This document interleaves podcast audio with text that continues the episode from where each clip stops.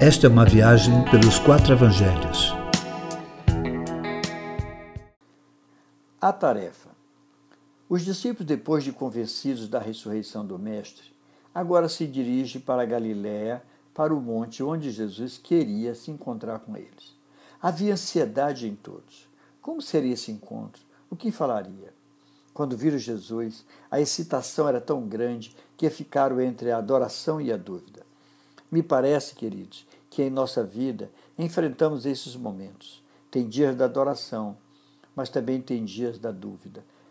Isso é a nossa humanidade. Ao chegar, Jesus, mesmo sabendo o que se passava em cada um deles, que estavam nesse pêndulo de crer e duvidar, não chega repreendendo-os como incrédulos, não era hora para isso. Na verdade, o que Jesus faz é encarregá-los como os futuros propagadores da mensagem do reino de Deus. Essa é a nossa tarefa.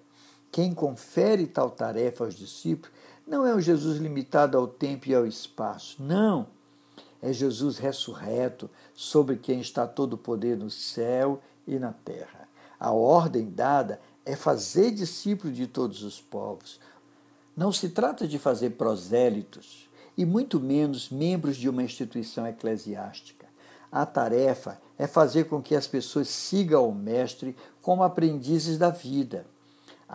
A tarefa deve ser desenvolvida de forma muito simples, batizando os que querem seguir o Mestre e o fazendo não em sua autoridade, mas na autoridade do Pai e do Espírito Santo, ensinando-os a guardar tudo que Jesus mandou.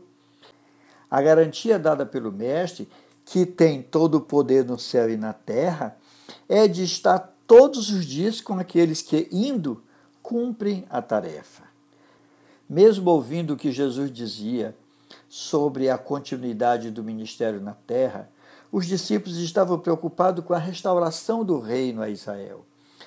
Suas mentes ainda estavam focadas em Israel e nas suas aspirações de libertação, a ponto de perguntarem: Senhor, restaurarás tu deste tempo o reino a Israel? A resposta de Jesus acaba com as especulações deles. Infelizmente, a preocupação com o quando as coisas finais irão acontecer se repete ainda hoje. Ele disse: Não vos pertence saber tempos e épocas que o Pai estabeleceu pelo seu próprio poder. Em outras palavras, vocês não têm nada com isso, pois tal tempo é de responsabilidade do Pai. O que importa não é saber quando virá definitivamente o reino de Deus, mas sim manter acesa na mente de todos a mensagem do reino em todo o tempo acrescentou Jesus. Vocês terão o poder do Espírito Santo para cumprir tal tarefa, e a cumprirão, não só em Jerusalém, mas também em toda a Judéia e Samaria e até os confins da terra. É desse jeito.